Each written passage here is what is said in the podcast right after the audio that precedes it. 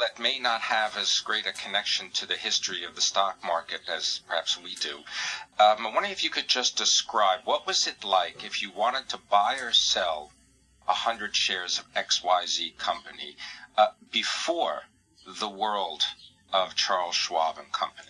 Well, I always remember again when I was a teenager, the Charles Schwab Company was maybe two rooms, and I remember one room, kind of a large room with a big oval desk, and you had the stockbrokers around the desk with their rotary phones, and you had Henrietta with a bouffant hairdo in the corner switching in the calls.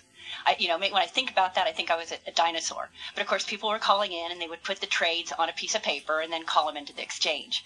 You know, of course, the world is completely different today. Although not so long ago, if you think about it, but things have changed dramatically. Yeah, it continue, continues and continues to change. What do you think about all of the changes? I mean, you know, there's been so much attention on Wall Street, I just think in the last week or so, uh, you know, high frequency trading, 60 minutes at a piece, and there's concerns about uh, the impact that that's having, having um, and certainly on the retail investor. Do you think it's gotten harder, Carrie for the retail investor to really kind of participate on the same uh, playing field as everybody else? Well, let me first, you know, just comment on the high frequency trading. We definitely, as a company, think there, there's something wrong there, and we're advocating for changes to happen. Um, and we don't think it's fair. It's it, it, fair for the retail investor. But having said that, the way I look at investing, my colleagues look at investing, it is a long-term endeavor.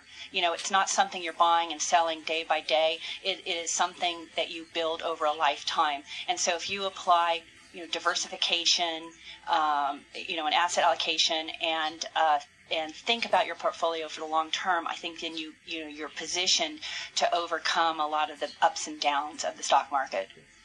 I'd like to focus on some of the questions in the book just so people get a flavor yeah. of what they can get out of this. And uh, just one of them I'd like to understand is I'm drowning in financial paperwork.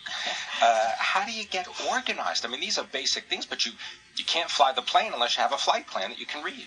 Well, you're almost asking the wrong person.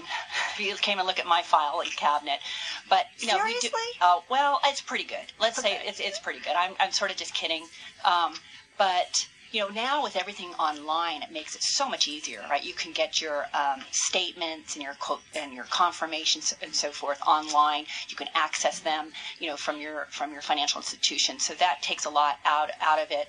Um, you can sign up for having these things emailed to you on a regular basis, mm-hmm. and then they can be printed out and filed away if you decide that you need a paper. Or file it online.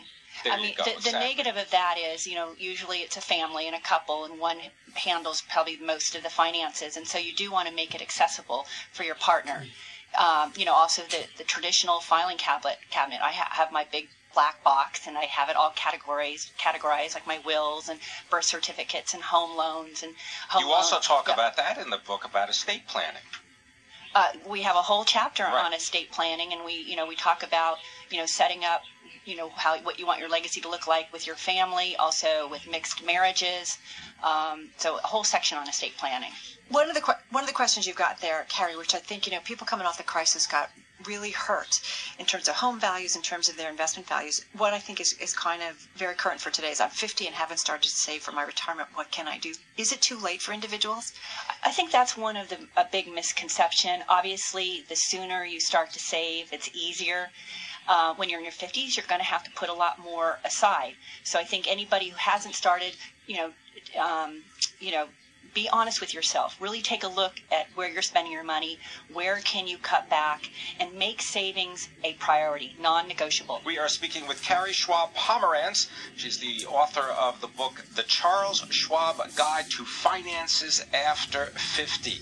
And I know I'm going to put my foot in it here, uh, Carrie, but you know, after 50, uh, do things change after 50? Not that you would know, Yeah. but uh, it, it- should we be a little bit more alert to the fact that, uh, like it or not, time marches on, and it matters, for example, when you apply for Social Security, uh, 62 or maybe 70. Well, Pam, first of all, you're just trying to flatter me, I know. Uh, I wrote this book for my contemporaries, and I do think it's a huge inflection point for when you turn 50, and it's perhaps a time when you want to have most control in your life, right? You're, you know, here for a finite period. I know that's how I felt. Now, you know, going back to Social Security, Um, you know, it's interesting statistics that three quarters of people eligible, for, as soon as they're eligible, they take out Social Security, which means 62 years old. And um, while for some people that may make sense, you know, given their health or um, they can't make ends meet. Right, But their for- financial circumstance. Yes, but for most of us, um, I think we need to think twice. If you uh, wait till your full retirement age, which is either 66 or 67, uh, depending on when you were born, your um, your benefit will be 25% more. If you wait till you're 70, your benefit will be 76% more. So there are things to think about uh, um, before you really start, you know, sign the dotted line. You also say that you've got a, a nice little example for us that if you have to start saving for your retirement after 50, give us an idea of even a small amount can become a much larger amount. Yeah, so you know, going back to that, I, I don't think anybody who's 50 should should lose heart, and I think just they need to make it a full repi- priority. And let me just give you a financial example.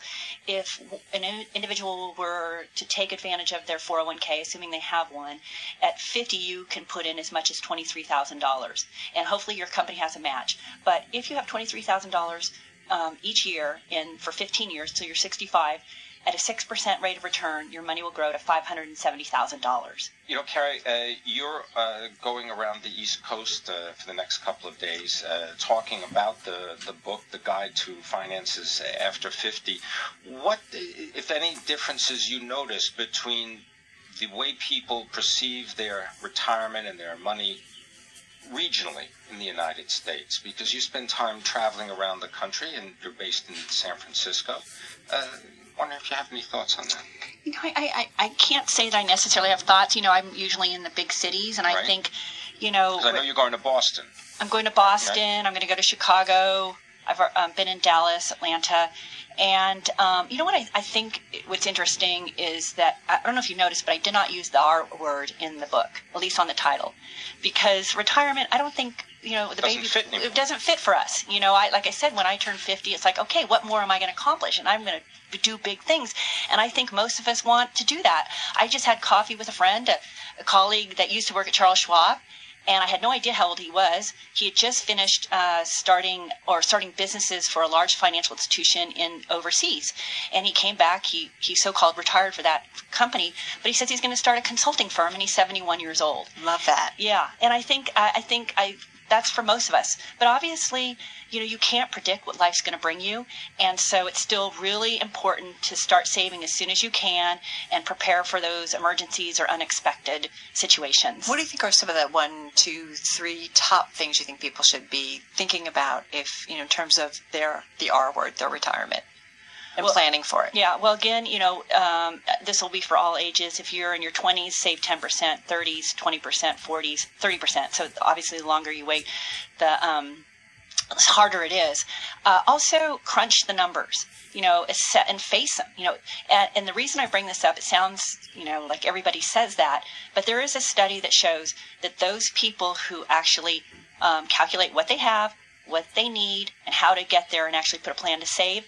Um, the studies show that those people who do that will end up with one third more money than those that don't. So have a plan. So have a plan, and, and you know, if you think about any type of goal. Whenever we write something down, we're more likely to achieve it. the plan that you describe can be knit together by using the various points in the guide to finances after 50 right the Charles Absolutely. I mean, the looked book- at this and you could literally tie them together Absolutely. I mean, it's a t- complete personal finance book. We designed it so that individuals could go in and out um, in the areas that are most relevant to them. We also um, designed it in such a way that it's by, by life stage, so it's relevant to anyone who is approaching 50. Uh, we have a whole section on how to invest, how to get your finances in order, um, you know, how to give away money. We, we talk about philanthropy. And then we go on to retirement stage as well, and people in your life and estate planning. well i want to thank you very much for being with us uh, carrie schwab pomerantz the author of the charles schwab guide to finances after 50 there's no retirement we're just going to keep on going That's right. this Thank is you, taking Carol. stock Thank you. on bloomberg radio